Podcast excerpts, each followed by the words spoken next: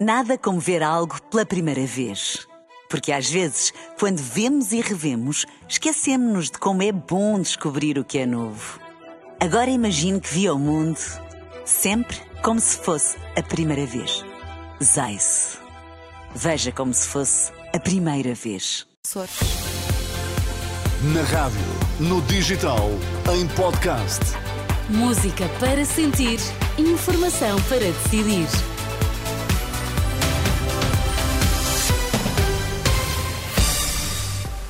Está tudo postos para as notícias às quatro na Renascença. A edição é agora do Miguel Coelho. Boa tarde, Miguel. Olá, Sónia. Boa tarde. Quais são os temas em destaque? Polícias em protesto. O Ministro da Administração Interna admite que há desigualdades salariais. Iniciativa Liberal vai votar a favor do projeto do PS para o TGV. Informação para decidir na Renascença com Miguel Coelho. O Ministro da Administração Interna admite que há desigualdades salariais entre as forças de segurança. Ao comentar o protesto que está em curso na polícia, José Luís Carneiro reconhece que é preciso trabalhar mais para aumentar as remunerações de eh, todas as forças de segurança. Da nossa parte, temos um trabalho em curso e há um trabalho que estava em curso para procurar melhorar ainda mais as condições remuneratórias das forças de segurança. E é com esse compromisso, e é esse compromisso que nós podemos assumir, ou seja, nós temos a vontade, o governo tem a vontade de continuar este de continuar este porque não se pode fazer tudo ao mesmo tempo. O Ministro da Administração Interna a reagir ao protesto dos polícias que têm estado a manifestar-se junto à Assembleia da República e noutros pontos do país. A desigualdade em relação à remuneração na judiciária é um dos motivos. Outro é a alegada falta de condições das viaturas, deixando várias esquadras com carros patrulha inoperacionais, nomeadamente em Lisboa, Porto Faro e Setúbal.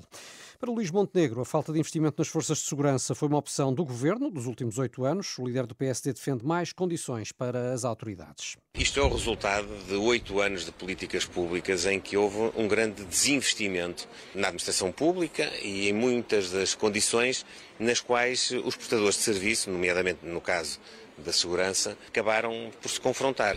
A nossa expectativa, o nosso empenho é, num futuro próximo, tornarmos a ter uma valorização das suas carreiras, tornarmos a ter uma valorização das condições para um trabalho digno. Foi uma escolha nos últimos oito anos engavetar grande parte dos investimentos públicos. Isso nota-se nas forças e serviços de segurança, nas escolas, nas unidades de saúde.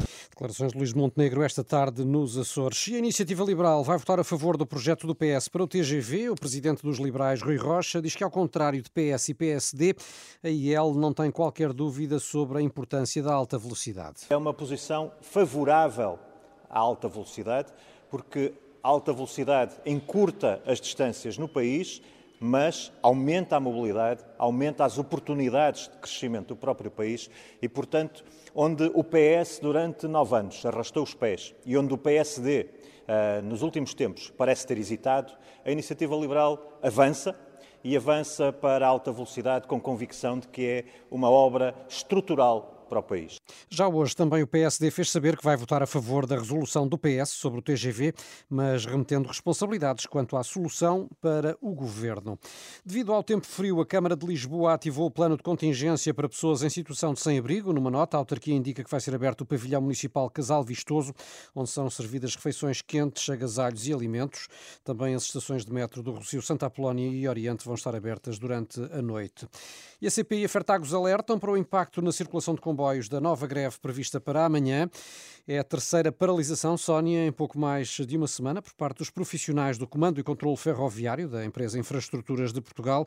E apesar de estarem previstos serviços mínimos, é de contar com supressões e atrasos uhum. na circulação ferroviária. Fica aí o recado, então. Sim, tanto mais que na última semana, nos dois dias de greve, mais de 70% dos comboios ficaram parados.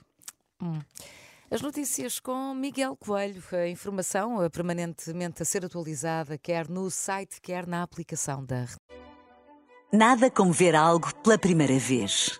Porque às vezes, quando vemos e revemos, esquecemos-nos de como é bom descobrir o que é novo.